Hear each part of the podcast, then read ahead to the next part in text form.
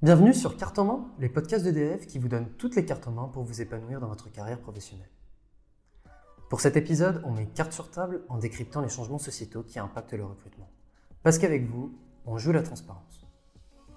77,9%, c'est le pourcentage d'hommes travaillant en Europe dans le secteur énergétique, contre seulement 22,1% de femmes. Mais pourquoi une telle différence? Pour nous éclairer sur ce constat, nous accueillons deux invités qui nous parleront de la représentation des femmes dans les métiers techniques et scientifiques et comment progresser vers la parité. Bonjour Virginie Bojard. Bonjour Sabrine Bendimerade. Bonjour, je suis Virginie Bojard, je suis chargée de mission diversité et inclusion pour la DRH du groupe EDF. Et donc à ce titre, eh je travaille sur l'ensemble des champs de l'égalité professionnelle femmes et hommes, mais également tous les champs de la discrimination, comme par exemple le respect des orientations sexuelles, le fait religieux ou encore le racisme. Bonjour, je suis Sabrine Bandimerad, ingénieure data scientist au sein du groupe EDF depuis 2017. Alors mon métier consiste au quotidien à développer des outils d'intelligence artificielle afin de valoriser le patrimoine de données de l'entreprise et d'aider les métiers à répondre à des problématiques opérationnelles. Virginie, pouvez-vous nous en dire plus sur l'association Elle Bouge? Bien sûr. Le groupe EDF est partenaire de l'association Elle Bouge depuis 2011 et aujourd'hui, c'est plus de 500 marraines au sein du groupe France qui contribuent à l'action d'Elle Bouge et font connaître eh les métiers de l'entreprise aux étudiantes, aux lycéennes, aux collégiennes, en tentant à la fois ben, de démystifier ces métiers, mais également, pourquoi pas, susciter des vocations. Mais je laisse euh, la parole à Sabrine qui est bien marraine, elle bouge pour EDF et qui sera plus à même de nous parler de ses actions et de son engagement. Alors moi, j'ai rejoint l'association Elle Bouge en tant que marraine en 2019, euh, animée par une vraie envie de concrétiser la mixité dans les métiers techniques. Alors le rôle d'une marraine, c'est tout d'abord d'informer sur les possibilités de carrière scientifique, mais aussi de venir en appui aux jeunes filles dans leur choix d'orientation professionnelle. Alors ça se fait à travers plusieurs événements organisés au cours de l'année. Euh, dans tel événement phare, le forum Réseau et carrière au féminin, dédié aux jeunes diplômés et aux étudiantes en fin de cycle. Donc cet événement leur permet de bénéficier d'ateliers RH, de coaching, mais aussi d'échanges directs avec les marraines autour des métiers qui les intéressent. Virginie, quel constat faites-vous du secteur de l'énergie en termes de féminisation aujourd'hui? Le secteur de l'énergie aujourd'hui et plus globalement l'industrie reste encore insuffisamment féminisé, avec moins de 30% de femmes dans les effectifs.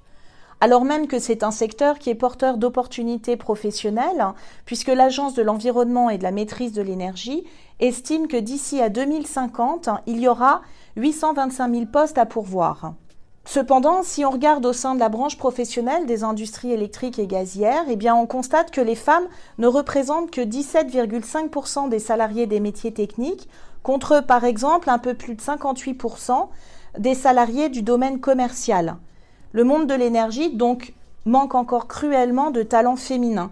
C'est pourquoi il est nécessaire vraiment d'accélérer, de renforcer nos engagements d'entreprise pour permettre et encourager toutes les compétences à choisir les carrières techniques, scientifiques et numériques.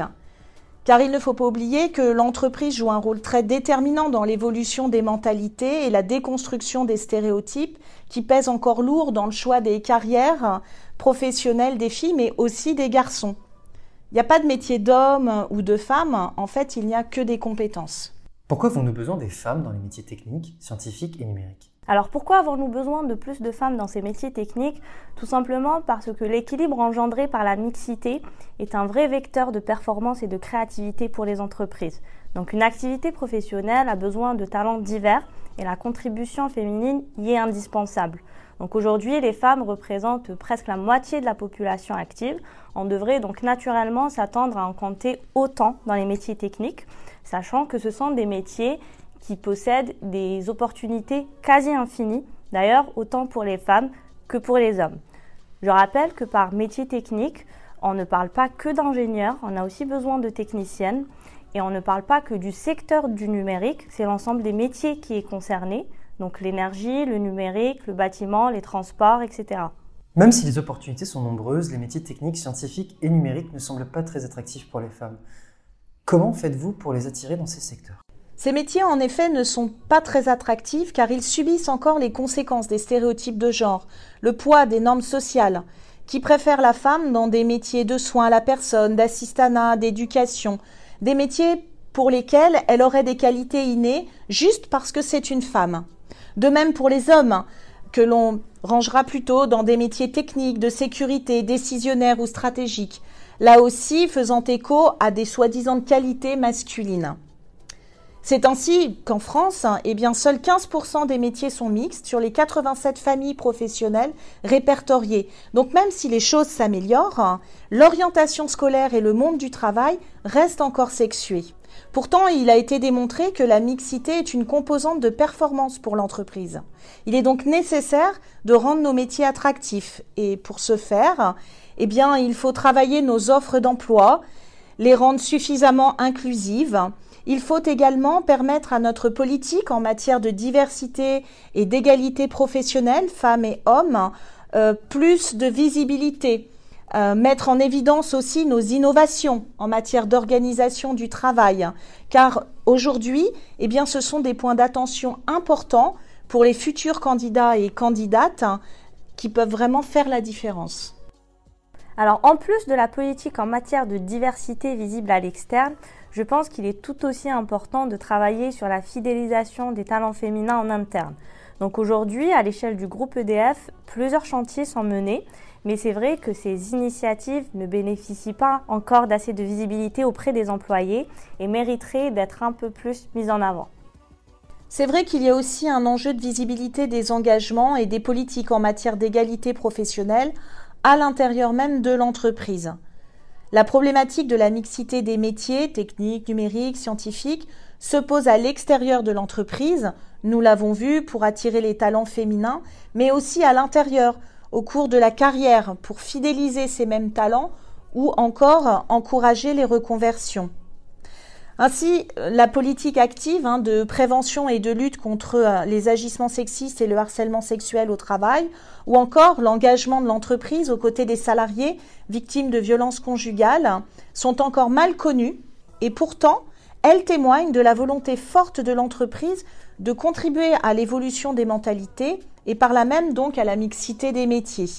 Bien sûr, hein, je n'oublie pas euh, les initiatives et les partenariats qui doivent être encouragés et soulignés à l'interne ainsi que dans notre communication externe, comme par exemple les actions du réseau Énergie de Femmes qui contribuent au développement des talents féminins en proposant des dispositifs de mentorat, des conférences, des ateliers, ou encore la mise en lumière de parcours professionnels remarquables de femmes à l'occasion de prix ou de portraits.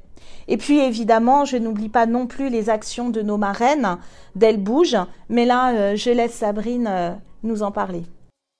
Alors avec Elle bouge, nous plaçons la rencontre entre marraines et jeunes filles au centre de tous les événements, peu importe la forme qu'ils prennent. Donc euh, visite de site, conférences, interventions dans les collèges et lycées. C'est vrai que cette année, avec la crise sanitaire, l'organisation d'interventions en direct était plutôt compliquée, mais j'ai eu l'occasion d'accompagner un groupe de jeunes collégiennes à la cinquième édition du Salon mondial de l'innovation Viva Technologie, où elles ont pu sur place retrouver les startups et les grands groupes qui façonnent le monde de demain dans différents secteurs techniques. Sabrine, seulement 15% des data scientists sont des femmes. Pourquoi avoir choisi ce métier et quel est votre ressenti dans ce milieu majoritairement masculin? Alors me concernant, le choix du métier n'a pas été vraiment inné. J'ai toujours été attirée par les mathématiques depuis toute petite. J'ai donc un peu suivi mon instinct après le bac et je me suis inscrite en classe préparatoire, puis en école d'ingénieur dans une spécialité en mathématiques. J'ai eu la chance de ne pas rencontrer de difficultés particulières durant mon parcours. Euh, les équipes dans lesquelles j'ai été sont assez représentatives finalement de la réalité euh, dans les écoles, donc environ 20% de femmes, parfois un peu plus, souvent un peu moins, mais le seul mot d'ordre a toujours été la compétence. Il faut savoir que les métiers du numérique, notamment ceux de l'intelligence artificielle, sont des métiers sensibles aux problématiques de biais. Alors les biais peuvent s'introduire soit dans les données, soit dans notre manière de concevoir les algorithmes. Donc plus de diversité il y a dans une équipe, plus on va concevoir différemment, détecter les biais et surtout mettre en place des outils adaptés à tous. Donc je rappelle aussi que DF est signataire de la charte IA inclusive afin de prévenir les discriminations engendrées par les biais sur les données et par le choix des concepteurs. Pour participer euh, de plus près à la concrétisation de cette diversité, je suis aussi bénévole sur mon temps libre au sein d'une association qui s'appelle Décodeuse, qui est une association qui propose des formations gratuites et qualifiantes aux femmes dans le numérique en les accompagnant jusqu'à l'emploi. Et c'est juste super positif de voir qu'aujourd'hui l'inclusion des femmes dans la tech devient une priorité. Quand on pense à EDF, on se dit souvent que c'est une entreprise industrielle, donc majoritairement masculine. Virginie, vous êtes chargée de mission diversité et inclusion pour le groupe EDF. Que pouvez-vous nous dire à ce sujet-là? Avec 30% de femmes dans ses effectifs, on peut en effet dire que DFSA est une entreprise masculine. Mais bon, toutefois, elle se soigne. Elle se soigne d'abord en signant des accords, hein, des accords égalité professionnelle femmes-hommes, hein, quatre accords signés depuis 2004, hein, mais également avec un accord de branche professionnelle. On peut également souligner que c'est la deuxième année consécutive que DF affiche un résultat à l'index égalité égal à 95 sur 100. EDF SA a aussi été la première entreprise labellisée sexisme pas notre genre. Et puis, le groupe s'est doté dernièrement d'une ambition mixité définie par le COMEX qui fixe des objectifs de féminisation de ses effectifs. 30% de femmes en 2022, 33% en 2026 et 36 à 40% en 2030, sachant que le groupe, aujourd'hui, compte 26% de femmes. Cette ambition mixité, c'est aussi le développement de la mixité des métiers en plein essor, comme les métiers du numérique, de l'innovation ou des sciences, où les femmes sont encore trop peu représentées. C'est aussi être vigilant un porte-parole à mixte et des communications non sexistes et équilibrées en termes de représentation d'hommes et de femmes. Donc le chemin est encore long, mais il y a une vraie volonté de casser les codes, d'ouvrir les portes pour permettre à chacun et chacune de se réaliser professionnellement hors des dictats sociétaux et de permettre à l'entreprise eh bien, de bénéficier de l'ensemble des talents et des compétences tout en essayant eh bien, d'œuvrer pour l'évolution des mentalités. Sur le plan de l'égalité femmes-hommes, la France est plutôt un bon élève puisqu'elle se place au troisième rang du classement européen après la Suède et le Danemark. L'égalité professionnelle tend nettement à s'améliorer. Mais il faut continuer, tout n'est pas encore gagné et c'est grâce aux engagements et aux actions des entreprises que les femmes pourront accéder à tous les postes et tous les niveaux de l'entreprise. EDF souhaite rester un acteur majeur de l'égalité professionnelle femmes-hommes, notamment en étant en pointe sur des sujets comme les violences conjugales ou intrafamiliales pour concrétiser les ambitions mixité du groupe. Merci à vous, Virginie et Sabrine, d'être venues partager votre expérience. Et merci à vous, chers auditeurs, de nous avoir écoutés. On se retrouve très bientôt pour un nouvel épisode de Carte en main.